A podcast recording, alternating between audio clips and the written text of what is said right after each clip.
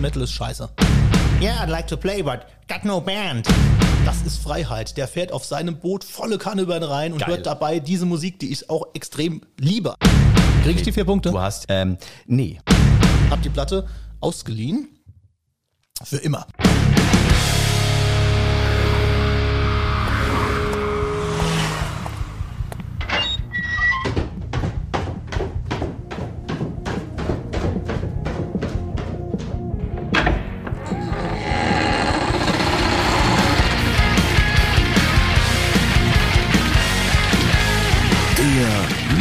Keller. Deutschlands einzige Metal Late Night Show. Und hier ist der Metal Ott. Oh ja, das wird heute die infernalischste Lobhudelei aller infernalischen Lobhudeleien. Gleichzeitig aber auch ein ganz, ganz spannender Blick auf Dinge, die Mettler im normalen Leben so treiben und eine sehr witzige Tourstory, die haben wir auch noch mit dabei. Deshalb schwingen wir jetzt den Hammer und sagen, Willkommen zurück, Titan Fox. Grüß dich. Hello. Runde 2. Tatsächlich in der zweiten Phase mittlerweile angekommen hier bei uns im Metal Keller in Phase 1 sozusagen. Da haben wir uns hier erstmal ein bisschen kennengelernt. Und ähm, das weiten wir jetzt in äh, dieser zweiten Sendung aus, um dann beim nächsten Mal gemeinsam eine dritte Person einzuladen und mit der ein bisschen zu quatschen und lustige Spielchen zu spielen. Denn da geht's natürlich auch heute wieder drum. Es gibt äh, sehr geile Metal- und Musikquizze die dich hoffentlich nicht an den äh, Rand der Verzweiflung bringen werden. Ich hoffe es zutiefst. Ich erinnere mich an die Worte bei der letzten Sendung, ich bring dich um, die haben mich maßgeblich geprägt, deswegen äh, hoffe ich, dass es für dich gut Hat, hat, hatte ich das gesagt? das hast, du? das hast oh du, das mein hast Gott, du gesagt. oh mein Das Gott. war beim verrückten Plattenspieler, als die Musik rückwärts Ach gelaufen du Schande, ja. Ich habe die Geschichte tausendmal erzählt, dass ich ernsthaft einen Song nicht kannte. Ja, peinlich. ist. Ja, siehst du. Da kannst du heute wieder mit glänzen, kannst du nach Hause gehen und sagen, ich kannte noch viel mehr nicht. Alles klar. Sehr gut. Und ich würde auch sagen, wir starten direkt mit einem wunderschönen Spielchen, das da heißt. Ach schau, eins meiner absoluten Lieblingsspiele. Sag's mir. Mit Es sind sehr einfache Fragen, die ich dir stelle. Die Antworten wirst du sehr wahrscheinlich wissen. Du musst sie allerdings buchstabieren. Und zwar buchstabieren mit Metal-Bands. Ach du Schande. Also, A wie äh, Accept, B wie Behemoth, C, Ah, yes. C wie Cryptopsy oder Cypcore oder Crematory. alles klar. Das ist im Prinzip Gibt's ein alles. Zeitlimit? Es gibt kein Zeitlimit, Sehr du gut. hast alle Zeit der Welt und es gibt äh, für jede richtige Antwort gibt es im Prinzip dann einen Punkt. Du kannst maximal drei Punkte hier ergattern. Alles klar. Gut, dann Nummer eins. Deutsche Metalcore-Band, deren Name ähnlich klingt wie ein islamistischer Terrorverein.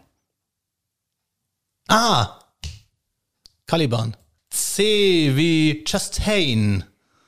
A wie Annihilator. L wie Led Zeppelin, ist das okay? Ja, Alles klar. klar. I wie äh, Iced Earth. B, wie äh, B, Brucheria. Was? Ach so, ah, ja, ja, ja, ja, Oh ja, Habe ich live mitgespielt. Ja. Sehr eindrucksvoll. Ähm, A wie äh, Accept und N wie Nevermore. Ein Punkt. US-Band mit vier Buchstaben. Frontmann ist Blackie Lawless. Ach herrje. W wie Wasp. A wie, Ach komm!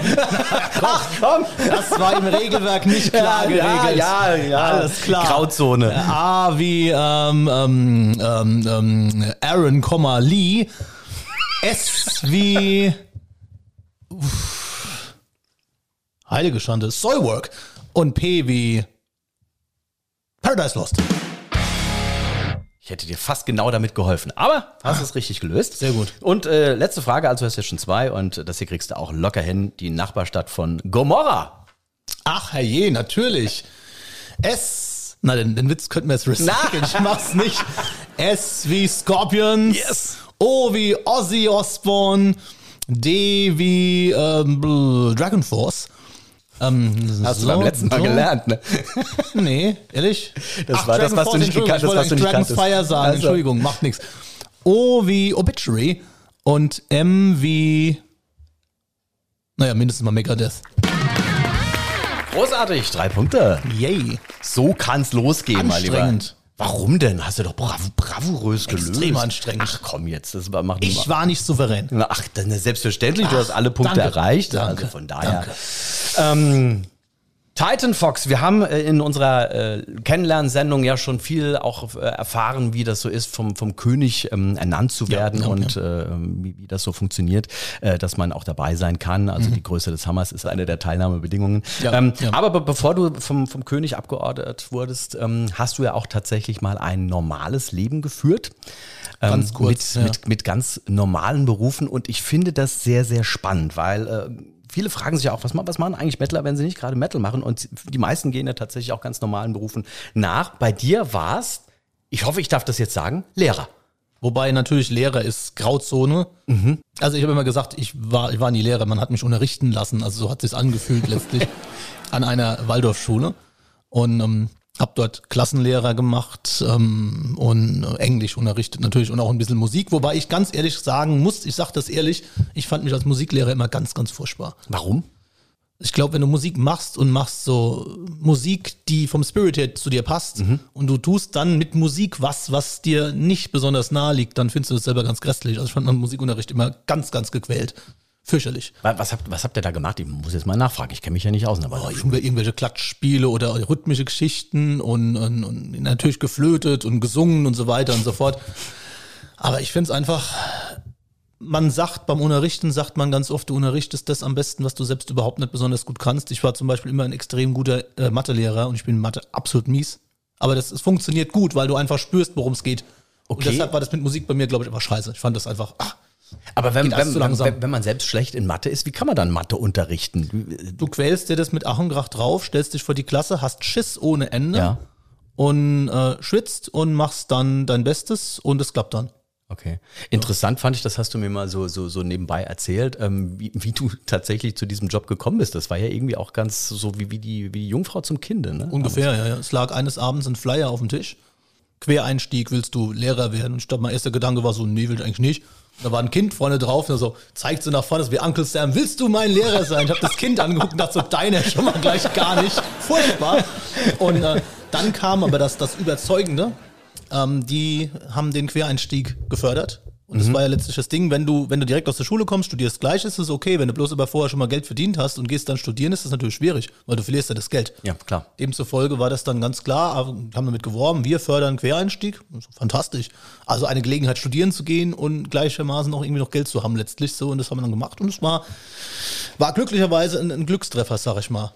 Cool. It's not like Rock'n'Roll. Natürlich schon, nicht. Aber so, so ein bisschen Rock'n'Roll ist auch, ne? eigentlich also, schon. Also ich, ich habe mal irgendwann mit einer englischen Theaterpädagogin gearbeitet, die hat gesagt so, wir haben dann irgendein Theaterstück probiert und irgendwann meinte sie zu mir so, You told me you're doing music. Ich sagte, ja. What is it exactly that you're doing? Ich habe dann nur gesagt so, uh, Lead Vocals, Lead Guitar, anything to stand in the middle. Sie sagte nur so, how come that doesn't surprise me? Und das war dann der Punkt, wo ich gemerkt habe, es ist tatsächlich recht ähnlich. Und es war auch für die Zeit, die ich das gemacht habe, war das eine extrem interessante Erfahrung, weil vieles, was ich von der Bühne kannte, konntest du im Klassenzimmer gut anwenden. Und gleichermaßen hatte ich das, was du dann vom Klassenzimmer gelernt hast, auf der Bühne wieder gut gemacht. Okay, also so, so den, den, den Fuß auf, auf, den, auf den Tisch stellen und so und dann posen, das meinst du jetzt? Äh, Das tatsächlich leider auch. ja, ja, ja. Gitarre spielt sich besser, wenn der Fuß auf der Bank steht. Das Problem ist, die Kinder machen es nach und du verbietest es dann. Aber nee, es ist einfach letztlich so, ich habe ich hab einen Vergleich gefunden. Wenn du unterrichtest, spielst du jeden Tag vor dem undankbarsten Publikum, das du finden kannst. Weil, wenn du das dann aushältst, ist Live-Spielen auf der Bühne völlig entspannt. Also das hatte ich Das- hart gemacht. Resigniert und leer. nee, also einfach entspannt.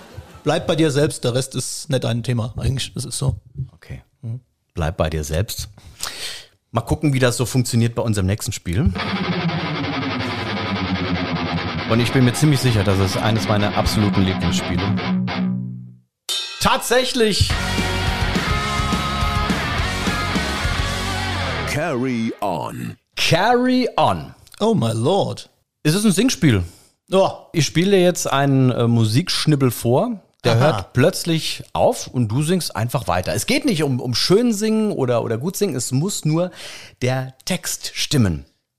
ah ja. Carry on, mach weiter. Es gibt Schön. ein, äh, ein, ein Vierzeiler wieder. Du kannst maximal vier Punkte ergattern für jede Zeile, die du richtig singst. Pro Zeile. Ja. Okay, Ja, das sind ja, geht's. kur das sind ja kurze Zeiten. Nein, ja, Wirst gar du- keine Frage. wirst Da du- verliere ich also gleich vier Punkte auf einmal. Nein, du schön, kannst keine schön. Punkte verlieren. Du kannst einfach nur höchstens null Punkte machen. Stimmt natürlich so rumgesehen. ne? Höchstens null Punkte, das ist auch Oh. interessant. Gut. Tag war lang, ich habe es nicht gemerkt. Zum Glück, der Lehrer hat mich nicht korrigiert. Alles klar. Are you ready? Yes. Ja, Los geht's.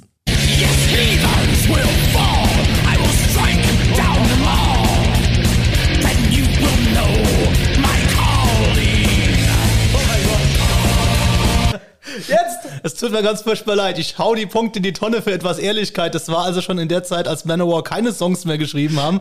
Man erkennt ja nicht mal, wann der Refrain kommen soll. Doch, er wäre jetzt gekommen. Bravery calls my name. Kommst du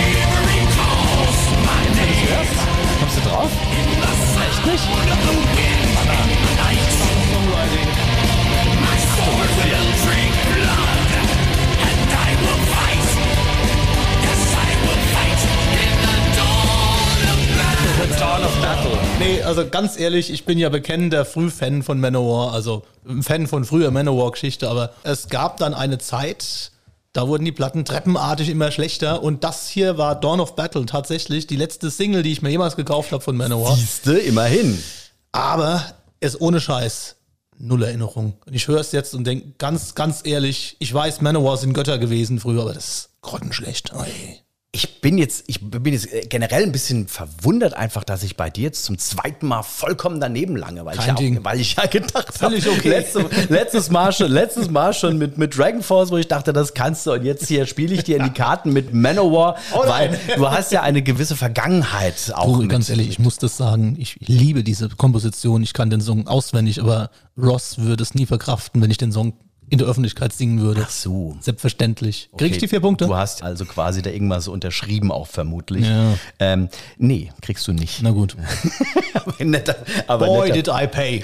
netter Versuch, mein Freund. Netter Ey, ganz ehrlich, Versuch. tut mir leid. Keine Erinnerung. Aber du hast, du hast gerade schon angesprochen, Russ the Boss. Ähm, vor Hammer King und irgendwo so im, im Dunstkreis des Lehrerdaseins gab es eine Zeit mit Ross the Boss, die Ja. ähm, tatsächlich ja auch, also die, die Geschichte, wie das passiert, das war ja auch irgendwie total, ne, so, so, so, so, ein Rockstar-Märchen irgendwie. V- Völlig bizarr, ja, ja. Ja, also letztlich ist es so, der ähm, ein gemeinsamer Freund von uns allen, der Lord of Metal aus Kaiserslautern, der den Credit wirklich nie bekommen hat, ganz scha schade, er war maßgeblich eigentlich schuld, dass es passiert ist, war eines Tages äh, bei einer Probe von der damaligen Manowar-Coverband Man of War, good name. Und äh, da rief ihn der Tarek von Majesty an. Und äh, er ist kurz raus und dann irgendwie so, sag mal, warum hörst du eigentlich so furchtbar laut Manowar? Spinnst du oder was? Nee, nee, das ist Man of War, das ist äh, eine gute Manowar-Coverband. Und das blieb dann bei Tarek halt hängen, als dann der Oliver Weinsheimer den Ross the Boss für das Keep It True Festival gewonnen hat, hat Ross dann halt so gesagt, so, Yeah, I'd like to play, but got no band. na, dann Olli nur gesagt, ah, maybe we have one. Also deine Imitation ist großartig, muss ich gerade Er klingt genauso. und letztlich äh, war es dann eben so, dass dann der, der Olli den Tarek gefragt hat, der Tarek den Lord of Metal gefragt hat, den Lord of Metal uns gefragt hat. Und wir hatten äh, witzigerweise, ich meine, zwei Monate vorher die Man of War Band aufgelöst, weil einfach, wie man an Dawn of Battle gemerkt hat, kein Original mehr nachkam, was spielenswert war. Und insofern hat man aufgehört und dann hieß es dann irgendwie so, ah ja, wir müssen doch noch eine Show spielen. Ich habe gesagt, ich wusste, dass mit dem Aufhören nicht klappt. Ey, nee, wir haben an dem Tag aber einen anderen Gitarristen und ich dann sofort so, wieso kann der nicht? Ne, so, ja, nee, er kann nicht. Ja, das habe ich schon verstanden. Nee, nee, er kann nicht. Ja, was willst du von mir? Ah ja, da spielt ein anderer. Ja, wer denn? I Ross the Boss. Ah. Ja gut, okay, alles klar. Können wir machen. Ausnahmsweise super. mach ich's ja, noch mal, sicher. ne? Und das, das war tatsächlich nichts anderes als das. Ne? Und dann war das auf einmal im Kopf sehr, sehr groß. Oh Gott. Ich meine, ganz ehrlich, jeder von uns hat auch früher als Jugendlicher Manowar-Platten gekauft und hat die Credits gelesen und hat dann gesehen, da irgendwann haben andere gespielt, ein Vorspiel dieser Typen namens Ross the Boss. Klar. Und der Name war schon so strange, dass ich schon dachte, das geht ja gar nicht eigentlich. Und, aber dadurch war der irgendwie ganz, ganz äh, fest irgendwie in, der- in der Erinnerung. Und es war natürlich klar, die ersten sechs Manowar-Platten sind sensationell, dann war Ross weg und dann wurden sie eben treppenartig immer schwächer. So, und dann kam dann dieser Kerl irgendwie aus New York rübergeflogen. Es war äh, extrem umgänglich, ganz nett so, also ganz angenehm. Aber natürlich erstmal eine andere Ecke so. Hey, by the way, we're playing Grease next week, so ungefähr. Oh du Scheiße. Und ich lag nachts im Hotel wach und konnte nicht schlafen, weil ich mir eingeredet habe, ich bin unwürdig, ich kann die Texte nicht. Ich konnte auch nachts keinen Text mehr, ist ganz klar. Am nächsten Tag konnte ich es. Anyway. Aber, aber es ist ja schon im Prinzip ein Traum dann einfach wahr geworden. Ne? Du bist mit einem, einem Kindheitsidol plötzlich nicht nur einmal auf der Bühne, sondern es entwickelt sich daraus was. äh, Es waren drei Alben, meine ich doch, ne? Nee, leider nur Zwei- zwei. zwei war's, zwei ja. okay. Wir haben, ich habe immer gedacht, wir machen drei, aber es waren dann doch bloß zwei. Und letztlich, ähm, ja, das war, das war schon sehr prägend. Also im Nachhinein, ich, ich bin ein Mensch, bereue eigentlich mehr oder weniger überhaupt nie irgendwas. Aber ich bereue eine Sache schon so ein bisschen, dass ich es nicht mehr genießen konnte. Mhm. Weil ich dann in so einen Arbeitsmodus gefallen bin. So, das muss gut sein und habe mich nur noch um die Stimme gekümmert und um, um Songwriting gekümmert und um alles. Ich hätte vielleicht auch einfach mal irgendwann genießen können. Also das habe ich versäumt.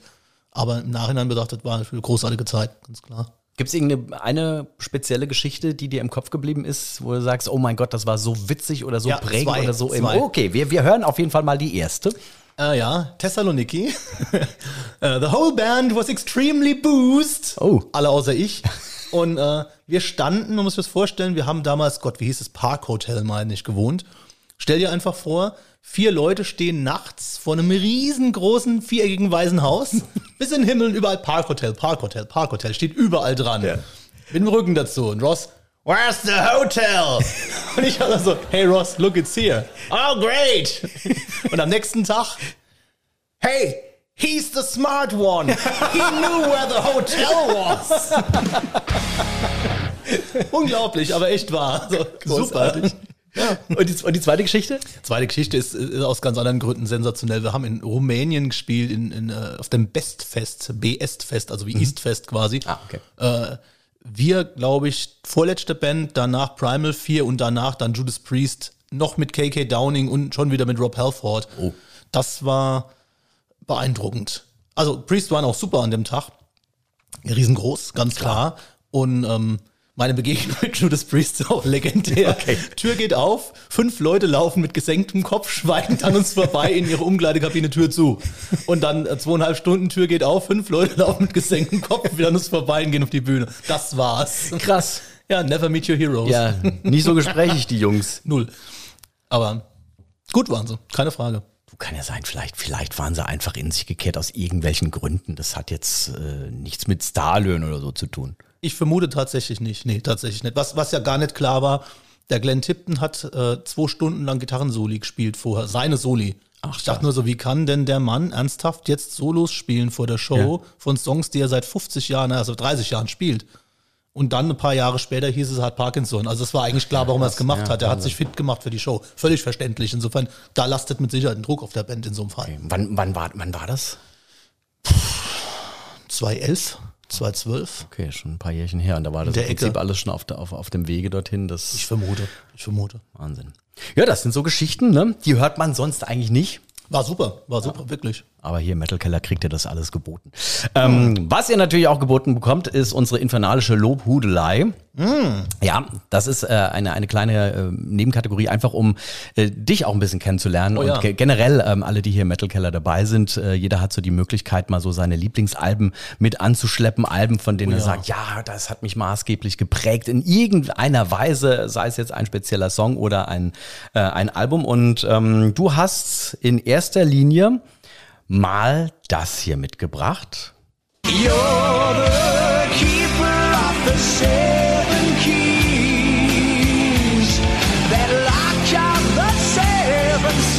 Halloween, Keeper of the Seven Keys, Part 2 in dem Fall. Ja. Und schön auch, dass du Halloween Walls of Jericho heute anhast. Ach Gott, ja, tatsächlich. Ja? Ja, reiner Zufall. Ja. Was hat das Album mit dir gemacht? Oder generell die Band? Es ist, äh, weiß jetzt nicht, ob es jetzt speziell dieses Album Boah, war. das ist super schwierig. Also ich gucke mal kurz auf die Uhr. Ich brauche für Halloween eine Dreiviertelstunde ungefähr. Viel Spaß auch beim Anhören der Sendung später. Das ist ganz, ganz schwierig, hier irgendwie auf den Punkt zu kommen. Also zum einen. Sie hören an so- dieser Stelle einen Schnitt. Ja, und das Genau. deswegen, oh, das ist cool. Ja, ne? das Wirklich hat mich total geile, gefreut. geile ich freue Band, mich aufs ja. nächste Mal. Bis Cool. dann. Bis dann. Tschö. So, nee, also, okay. Halloween ist, ist super interessant, weil ich als Kind einfach wusste, Metal ist scheiße. Das war mir klar.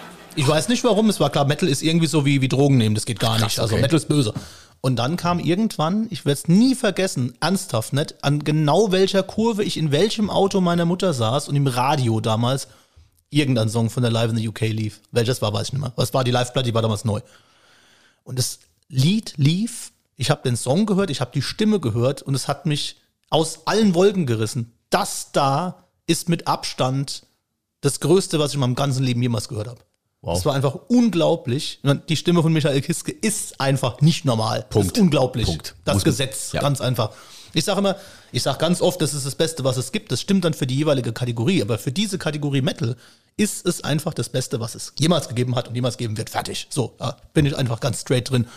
Und dann fuhr mein Vater zu meiner Cousine. Meine Cousine ist fünf Jahre älter als ich, mein Vater ist aber bloß 22 Jahre älter als ich. Insofern, der ist recht jung, wir haben also einen relativ ähnlichen Musikgeschmack. cool. Und er kam zurück und hat gesagt, ey, ich habe mal eine neue Platte mitgebracht. Und das war die Live in the UK von Halloween. Das gibt's ja nicht, habe ich letztens im Radio gehört. Hab die Platte ausgeliehen. Für immer. Und äh, hab die natürlich religiös hoch und runter ge gehört, inklusive aller Ansagen und so weiter. Und hab dann da, das war ja, du erinnerst dich noch an, den, an die Zeiten, bevor es die Streaming-Geschichten und YouTube gab. Wenn einer eine Platte hat und du warst ein Fan, hast du ja mal eine andere gekauft, damit man schon mal mehr hat und hat Richtig. getauscht und ausgeliehen Richtig, und so weiter. selbstverständlich. Und äh, dann habe ich natürlich als logische Konsequenz, weil du damals musste man sich entscheiden, ist man jetzt mehr Kai Hansen-Fan oder Michael Weikart-Fan. Und hier bin ich ganz ehrlich, ich war damals Weikart-Fan, was eher selten war. Die meisten waren ja Hansen-Fans, ja. Ja. Insofern, auf der Keeper 2 war die Weikart-Songs, also die Keeper 2 gekauft. Und ich werde auch nie vergessen, Eagle Fly Free läuft los, den kannte ich damals nicht. Und ich dachte als erstes nur so, was ist das? Was, was donnert die ganze Zeit, bis ich verstanden habe, dass es wirklich alles Bassdrum-Schläge sind. Das war mir unver unverständlich. Double Bass Passagen kannte ich nur für kurz. Aber dass jemand fünf Minuten Double Bass spielt, das war für mich ein, ein Quantensprung. Insofern, das, das war wow. Gesanglich, unglaublich. Die Songs leider halt auch einfach unerträglich gut. Ich liebe zum Beispiel auch äh, March of Time. Das ist für mich. Oh, Ja, ja, also, natürlich, das- natürlich. äh, Und dann bleibt natürlich die Frage, welch, welcher dieser ganzen Songs soll dann eben der repräsentative Song sein? Und da kommt dann die zweite völlig bizarre Geschichte. Ich fuhr mit eben meinem Vater irgendwie, ich glaube es war Fahrrad, und wir waren zu Fuß unterwegs, jedenfalls an dieser Uferpromenade in Ludwigshafen, an dieser Parkinsel. Und es fuhr ein Motorboot über die Wellen des Rheins und hatte saumäßig laut Keep of the Seven Keys laufen. Und das war für mich so ein Moment, wo ich dachte wow, das ist Freiheit. Der fährt auf seinem Boot volle Kanne über den Rhein und Geil. hört dabei diese Musik, die ich auch extrem liebe einfach. Was ein Bild, ne? Ja, Geil. unglaublich. Mega. Und, und letztlich, diese, dieser Song Keep of the Seven Keys ist eben durch diese Länge, aber auch diese Timingwechsel, die mir anfangs sehr, sehr schwer fielen eigentlich, ist der so, der nutzt sich überhaupt nie ab. Den kann, kann man seit 30 Jahren kann man immer hören, ist immer gleich gut. Und der Höhepunkt war dann eben die, die Pumpkins United Tour, als dann als zweite Zugabe dann Keep of the Seven Keys in voller Länge kam. Und Kiske stand eben dann da und hat das gemacht, auf was ich eigentlich seit 30 Jahren gewartet habe. Einmal dieses Ding live hören. Und es war, es war wirklich exakt genauso gut, wie man sich träumen könnte, dass es wäre. Also, ah, um Gottes Willen. Das ist eine Mein Gott. infernalische Lobhudelei. Ma- Also wow, Hut ab, das ist äh, krass. Also wie soll das jetzt noch weitergehen? Ach genau, mit, mit diesem Ding hier. Das ist witzig. Ich habe ja ähm, alle Brothers of Metal hier äh, drum gebeten, wie gesagt, mir ihre, ihre Lieblingsalben zu schicken.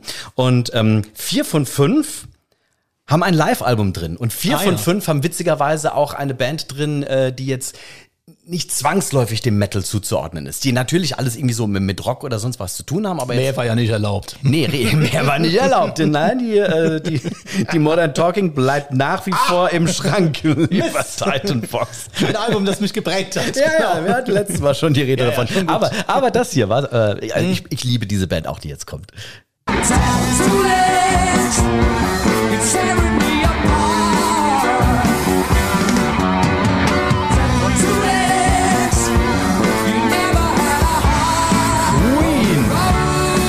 Unverkennbar, Freddie Mercury. Death on Two Legs. Warum Alter. genau das? Ich muss ja sagen, das ist ja jetzt nicht gerade eine Nummer, die jeder kennt, ne? Nee, nee, ganz und gar nicht. Aber ich glaube, Heathen haben sie gecovert, ohne Scheiß.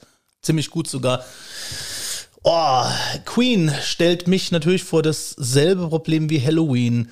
Was von Queen gibt es, was ich nicht abgöttisch liebe? Also wähle einen Song. Wow, das ist dann natürlich schwer, ne? Historisch betrachtet wäre meine erste Queen-Platte, die im Haushalt war, bevor, also vorher natürlich alles im Radio gehört. Damals lief ja im Radio glücklicherweise das, was einem selbst auch gefallen hat. Wie praktisch. Sehr gut war das. Das war, ich meine, jetzt mit dem Metal Keller natürlich genauso. es ist nur, Genau, endlich, nur so, endlich. Nur so. Aber letztlich ist es so, dass die ähm, erste CD, die wir jemals hatten als Familie, das war Live Magic von der Magic Tour. Und es war halt leider ein schlimmes Album. Die haben die Songs gekürzt, irgendwie um alles auf eine Single, Single Disc zu kriegen, war ganz fürchterlich. Aber es gab auf Vinyl die Live Killers. Und das war für mich halt eine ganz interessante Sache, weil ich war Ultra Queen-Fan schon in sehr jungen Jahren. Und dann gab es dieses Wahnsinnskonzert Live Killers, das dann aber komischerweise ja fast nur Songs hatte, die ich nicht wirklich kannte. kannte, ne? ne? Ja, genau, das heißt, das war das beste Live-Album deiner Lieblingsband, aber gar nicht mit den Songs, die du eigentlich gewollt hättest. So. Demzufolge hat man das dann auf Kassette überspielt und hat es dann rauf und runter gehört. Ging auch genau auf eine Kassette drauf. Queen selbst mögen das Album angeblich nicht besonders, weil es so rau ist und irgendwie da natürlich auch Fehler drauf sind, pfeifende Mikrofone und all das ganze Zeug. Aber letztlich ist es eigentlich genau das, was das Album zum besten Live-Album Queens macht, weil es klingt einfach so, als ob du da wärst. Genau so klingt es. Und, und es ist warts and all, wie man halt sagt. So. Demzufolge, ah, das Medley gleich am Anfang ist faszinierend. Die Übergänge von Death on Two Legs zu Killer Queen zu I'm in Love with My Car. Das ist die Nummer 4, 3 kommt Bicycle Race vorher, glaube ich. Das ist einfach monumental, weil es hört nie auf, es geht endlos, 20 Minuten oder sowas von einem Song zum nächsten. Aber Death on Two Legs ist einfach faszinierend. Zum einen mit dieser mystischen Intro-Geschichte. Das Klavier, das die ganze Zeit da. Noch ne? vorher, this next song is about to, Ah ja, genau, ja. We call him Death on Two Legs. Und man hat ja damals ohne Internet nicht mal rausfinden können, was es ist. Ich glaube, er sagt, a real son of a bitch of a motherfucker oder irgendwie sowas. Wohl der alte Manager, irgendwas merkwürdiges war das. Das heißt, es war mystisch. Dann kommt dieser Klavierpart, der einfach perlt und, und aufbaut ohne Ende. Und dann diese, diese ultra tief gepitchte Gitarre und die ganzen Harmoniewechsel und dann irgendwann das Klavier. Und es war einfach die Zeit, in der Queen diese Songs geschrieben haben, die so extrem, da ist extrem viel passiert. Es klang immer so ein bisschen wie eine Boudoir-Nummer auf eine gewisse Art halt. Und ich finde es einfach bis heute unabgenutzt, faszinierend, melodisch, textlich, ach, unglaublich. Also, wie du vorhin gesagt hast, man, man kann ja gar nicht äh, entscheiden, was, was von Queen man nehmen soll, weil ja irgendwie nicht, alles, alles großartig ist, weil die ja so eine Bandbreite Ja, ja, an ja. Musik einfach äh, in ihrem, in ihrem ganzen Leben rausgebracht haben, dass, es, dass du das ja auch. Genau, und, und ähnlich wie, wie David Bowie, diese Chamel Chamäleon-Funktion halt. Ne? Du hast Ja, das erste richtig, ja. Album, das zweite progressive Hard Rock, irgendwann kommt Hot Space mit, mit Black and Ja. Dance Music. Jeder hasst die Platte. Ich finde sie tatsächlich auch noch okay. Also es ist natürlich kein Meilenstein, aber es ist wirklich ein gute Songs drauf. Bis hin dann natürlich zu Innuendo, The Show Must Go On. Wie Liebe oft, wie, ja, sensationell. Wie oft habe ich damals, als dann auch klar war, dass, dass eben Freddie Mercury gestorben ist, das war, glaube ich, das erste Idol, das ich jemals verloren habe. Äh, und auch vor Internet natürlich völlig überraschend. Du hast nicht seit Jahren gewusst, dem geht schlecht, und irgendwie, ah, Freddie Mercury ist tot, um Gottes Willen. So, wie oft habe ich vor, vor dem Lautsprecher gesessen, habe The Show Must Go On gehört, bis das letzte On dann wirklich weg war, weil es verboten war, es vorher auszuschalten. So heilig war das irgendwie. Das hat, das, dieser Song hat was mit, genau mit diesem Ding im Hinterkopf schon mit einem gemacht. Ne? Ohne das Ende, war irgendwie ja. ganz, Ohne Ende. ganz, ganz, ganz seltsam. Ähm, ebenfalls etwas mit dir gemacht hat das dritte Album, das du mitgebracht hast. Sehr schön.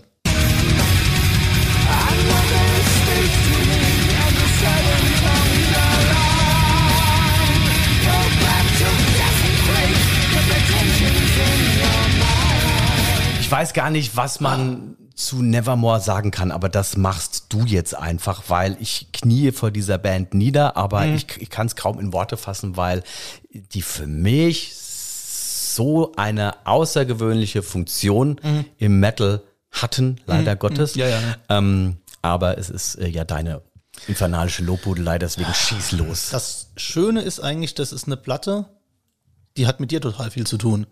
Ja, Ja, ja, total krass. Jetzt bin ich gespannt. Ja, ja. Das war damals, ah, ich meine, man muss jetzt das Rad zurückdrehen, wann war es die Platte rauskommt? 96 oder die 97? müsste, müsste in dem Dreh gewesen ich sein. sag mal 97, Ja. bin mir nicht ganz sicher. Ähm, das heißt, der traditionelle Metal war am Boden, es gab quasi keine normalen Metal-Releases mehr. Ja. Und für uns traditionelle Metal-Fans war dann natürlich, wenn dann eine Band rauskam, die die was norm also halbwegs Normales gemacht hat. Nevermore ist ja alles andere als konventionell. Aber zumindest kein Grundgesang, kein Crossover, kein Grunge, kein sonst was. Kein Rap-Metal und, und, und, und Scheiß der Hund auf. Also jedenfalls halbwegs normalen Metal gemacht haben. Dann hat man sich damit einfach beschäftigt, weil es war so eine von zwei, drei Platten, die im Jahr rauskamen. Also habe ich Nevermore Politics of Ecstasy gekauft. Im Popshop in Kaiserslautern, legendärer Laden. Da konnte man Platten kaufen an dem Tag, als sie ankamen, nicht beim Release-Date, sondern ein paar Tage vorher. Es war großartig, großartig. Nee, es ist große, große ist ja alles, damals, alles ja. vorbei. Danke Peter an Und- dieser Stelle. Ne? Ach ja, ja, definitiv, definitiv. Und ähm, dann habe ich die Politics gekauft, habe die daheim reingelegt, dachte schon, boah, das Artwork sieht aber sehr nach LSD aus, ganz Mhm, merkwürdig. Reingelegt, Kopfweh, ach du Schande. Unerträglich, intensiv, dicht, nicht zu verstehen, raus. Ein paar Tage später wieder rein. So ging es dann hin und her. Und dieser Gesang, ne? Also Ach, der, der Gesang, Dane hat, der, der, ja. der massiv gespalten, ne? Das Ohne ja- Ende, ja. Und letztlich hat sie vorher gesehen im Vorprogramm von Blind Guardian, wusste also schon mal, die Jungs haben lange Haare, war ja damals auch extremes Qualitätsmerkmal. Warst du da damals auch im Kapitol in Mannheim? Ja, ah, da war ich auch. Da haben wir- 95 meine ja, ich, genau, ne? da haben wir uns noch nicht gekannt. Nee, nee, ich, nee, nee, noch nicht genau. Da war der, der, der Gino von uns war damals dort mit Krücken, der hatte irgendwie Fußballverletzung. Der stand dann, weil er im Fanclub war, hinter der Bühne. Das war legendär. Ich war mit Gino auch mal auf dem Konzert mit Krücken, das war Maiden. Nein, da waren wir alle zusammen. Das Da waren wir alle zusammen, Genau, da genau. hat er auch Krücken gehabt. Ja, Gino hat schon öfter mal Krücken irgendwie Der hatte irgendwie mal Zeit lang, das, das äh, Gino ist unsterblich, der hatte nie irgendwas. Wahnsinn. Aber früher, bevor er Gino war, hatte er mal eine Zeit lang was am Knie, hat Fußball gespielt. Sollte man nicht machen. Na, anyway. Jedenfalls, äh, ich hatte schon einen Bezug zur Band, aber ich konnte die Musik einfach wirklich nett, also es ging nicht, nichts passiert so. War einfach, hat mich überfordert. Und dann kamst du ins Spiel. Das war, wie wir vorhin gesagt haben, die Zeit, da hat man sich CDs noch gegenseitig ausgeliehen, weil auf YouTube konntest du ja nicht gehen. Also habe ich dir die CD ausgeliehen. Du hattest die dann echt eine ganze Zeit lang, ein Viertel, Halbjahr, dreiviertel Jahr, keine Ahnung wie lang. Von dir war die. Ich Ja, habe nämlich überlegt, von wem ich die Dame. Ich hätte, Doch, doch. ich hätte auf jemand anderen getippt. Nee, das da war, von mir. Ach krass. Und ich wollte es auch nicht zurück, weil ich konnte nichts mit anfangen. Irgendwann hast du mir sie dann quasi zurückgegeben. Ja. Hier, deine CD. Ja. Naja gut, dann hast du sie zurückbekommen, hab sie nochmal reingelegt. Und in der Sekunde war die CD wie anders. Ich weiß nicht, was du damit gemacht hast, aber die CD ist Ich habe sie poliert. wahrscheinlich unglaublich gut gewesen. Und dann hat sich das erschlossen so. Seven Tongues of God. Dieses Intro. Die Art, wie Van Williams am Schlagzeug Beats dreht. Geiler Typ.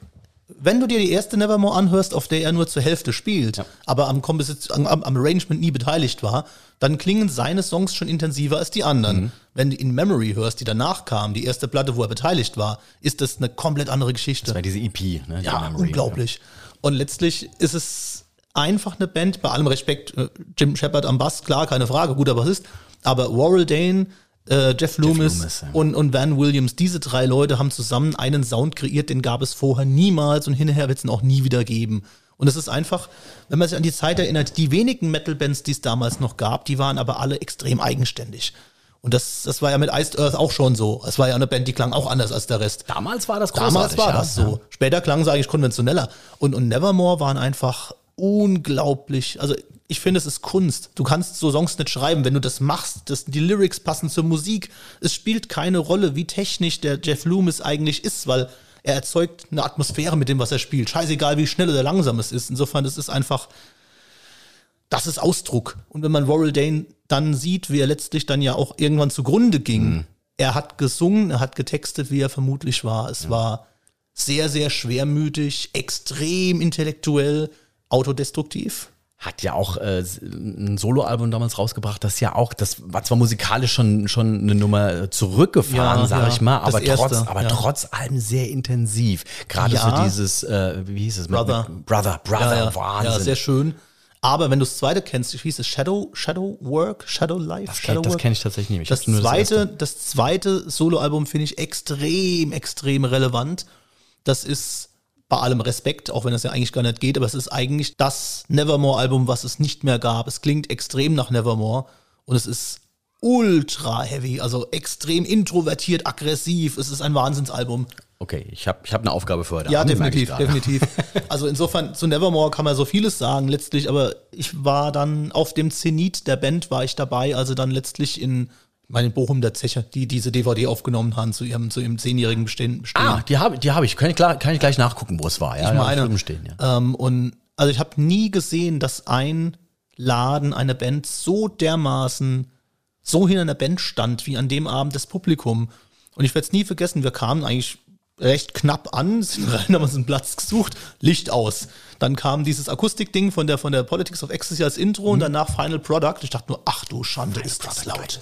Ist das laut. Aber kristallklar. Und es gibt eine Szene auf der DVD, ist das auch drauf, da macht Warrell einmal mm, über die Musik und ich dachte nur, ach du Schande, der Gesang ist dreimal so laut wie die Musik und es blieb so. Also es war unglaublich, unglaublich mächtig.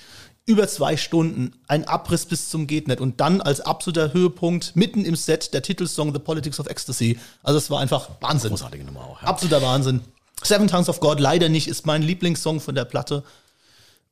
Dafür haben wir ihn jetzt gerade zumindest in, Statement bis zum nicht. in zehn Sekunden mal kurz äh, gehört. Extrem, extrem, extrem relevante Band. Also es wird nie wieder sowas geben, was so eine Wirkung hat wie Nevermore. Das ist einfach. Aber auch eine Band, die sich nie abnutzt, Gott sei Dank. Das war, glaube ich, die infernalischste Lobhudelei, die wir bislang hier im Metal Keller haben. Vielen Dank dafür. Das war Ging nicht anders, Nein, geil. Das ist genau das, was ich mir da, was ich mir darunter vorstelle. Ist- ist- weil, ich sag ne, immer, Helden, Helden sind was Gutes, weil wenn Helden dir was geben, kannst du was weitergeben und du brauchst auch Helden einfach. Ich meine, Das nee, ist man, sehr man, prägend. man merkt ja auch an, äh, Musik geht ja über Gefühl, Punkt, und über nichts anderes. Exakt, ne? Und, ja, und das, genau. diese Gefühle, die du halt mit diesen einzelnen äh, Alben, über die wir jetzt gerade gesprochen haben, verbindest und gerade rübergebracht hast, das war äh, geil. Danke, Sehr danke. schön. Und da bleibt mir nichts anderes zu tun, als unser Wheel of Pain nochmal zu drehen.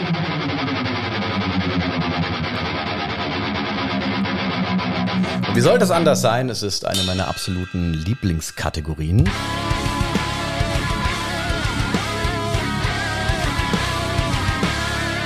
Club der Toten Mucker. Au, Club der Toten Mucker. Wird, wird immer größer, ja. Ja, leider Gottes. Wir hatten jetzt tatsächlich äh, über Queen und, und Nevermore, hatten wir ja gerade schon gesprochen, die hätten, würden auch in diese Ich sag da Kategorie. mal noch Ingo Schwichtenberg, dann haben wir von Stimmt, Halloween auch stimmt, einen. stimmt, äh, würde alles Leider. drei reinpassen, weil es geht äh, darum, ich werde gleich dir einen Musiktext vortragen beziehungsweise vortragen lassen. Der ist Mhm. im Dialekt Oh, und ist von einer Band, die mindestens ein äh, Bandmitglied verloren hat. Das Ah, ist ja. Mhm. die, deswegen Club der Toten Mucker.